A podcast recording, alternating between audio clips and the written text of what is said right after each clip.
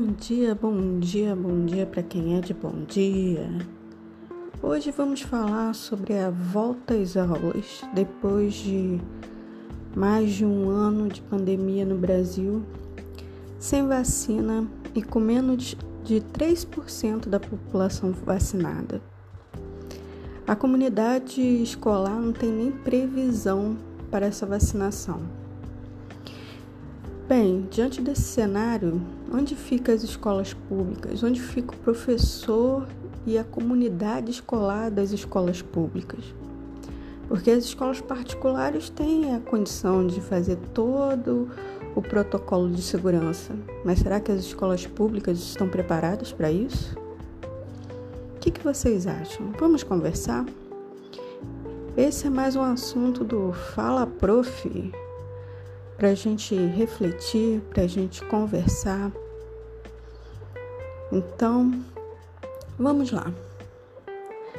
É, eu sou professora de escola pública, não sei se eu já me apresentei, meu nome é Priscila Alves, e estou muito indignada com a questão das volta, da volta às aulas. Não porque eu não escute alguns comentários que é, quanto mais demorar que a escola pública volte, mais vai aumentar a distância e a desigualdade social das classes mais pobres, enfim. Eu concordo com isso. Acho que as aulas têm que voltar. Não, não acho que tenha que ser diferente. Acho que esse argumento é muito forte. Só que se você parar para pensar que eu trabalhei em diversas salas de aula, diversas escolas públicas de comunidades carentes, onde não havia nem água para dar descarga no banheiro, onde não havia água para lavar a mão. E eu fico me perguntando, de uma hora para outra, na minha cidade, isso é a realidade da minha cidade, que é até bem afortunada, posso dizer assim, é uma cidade do interior do Rio de Janeiro, Macaé. Se na minha cidade há essa precariedade toda, imagine em outras que têm menos recursos. Eu fico imaginando que alguns pais também que mandavam seus filhos com febre para a escola, mesmo sem estar em pandemia, bem antes da pandemia, na verdade. Isso sempre foi realidade da escola pública. Imagine o que, que eles não vão fazer com essas crianças que apresentarem algum sintoma. A escola vai tomar que providência? A criança vai morrer dentro da escola? E os professores? Eu não sei se vocês sabem, mas principalmente na minha cidade não tem concurso há 10 anos para professor, né? As professoras que entram no magistério geralmente já entram com uma certa idade, principalmente no serviço público é, estatutário. Enfim, as minhas colegas têm em média mais de 40 anos, bem mais. Eu tiro por mim. Eu sou uma das mais jovens e já passei dos 40 já faz algum tempo. Enfim, qual a proteção que o poder público vai é, nos assegurar. Não existe isso, gente. Eu gostaria de você, pai, mãe, que está com seu filho, olhe para ele e me diz se é, se está na hora de voltar sem vacina com isso, os ônibus vão ficar lotados, porque ainda há a questão da, do transporte escolar. Muitas crianças não têm é, acesso ao a, a, a questão da, do transporte escolar, né?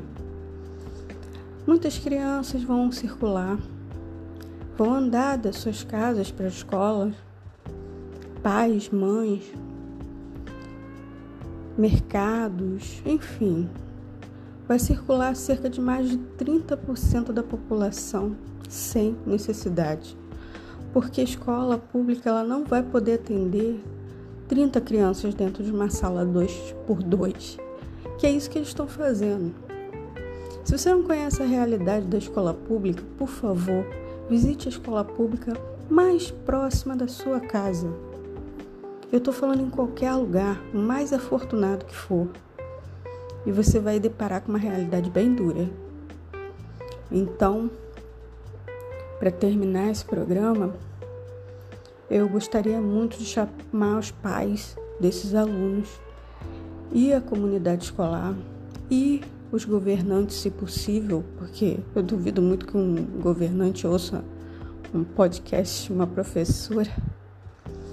Mas eu convido a todos, a todas, a todos que que vá a uma escola pública perto da sua casa e verifica se essa reflexão não é plausível. Ah, mas vamos perder um ano. Ah, mas as crianças vão ficar é, vai aumentar a desigualdade social. A desigualdade social está dada há muitos anos, gente. Acorda. A realidade social, a desigualdade social está dada há muitos anos. A escola pública está muito atrasada. E com a pandemia, eu, como professora, pude ver essa realidade ainda mais dura. Porque quando eu tenho, eu tenho uma sobrinha na escola particular e posso ver claramente a diferença. Ela teve acesso muito antes da pandemia a tecnologias, às atividades digitais e tinha uma clareza e mesmo assim precisou aprender muita coisa. Mas a escola pública não, nunca teve essa realidade. Vejam salas de computadores é, sendo uma sala cheia de tralha, computadores do, de, do ano 2000, sem internet. Quando tem sala de informática, por exemplo, na escola que eu estou trabalhando agora, não tem sala de informática, nunca teve. É uma escola pública de uma comunidade pobre no centro da cidade. Então, caros amigos, eu chamo vocês a essa reflexão. A quem interessa a volta às aulas?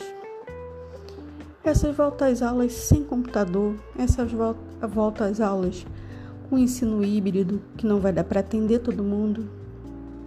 Vocês acham que tem condição de uma sala com 35 alunos e um professor?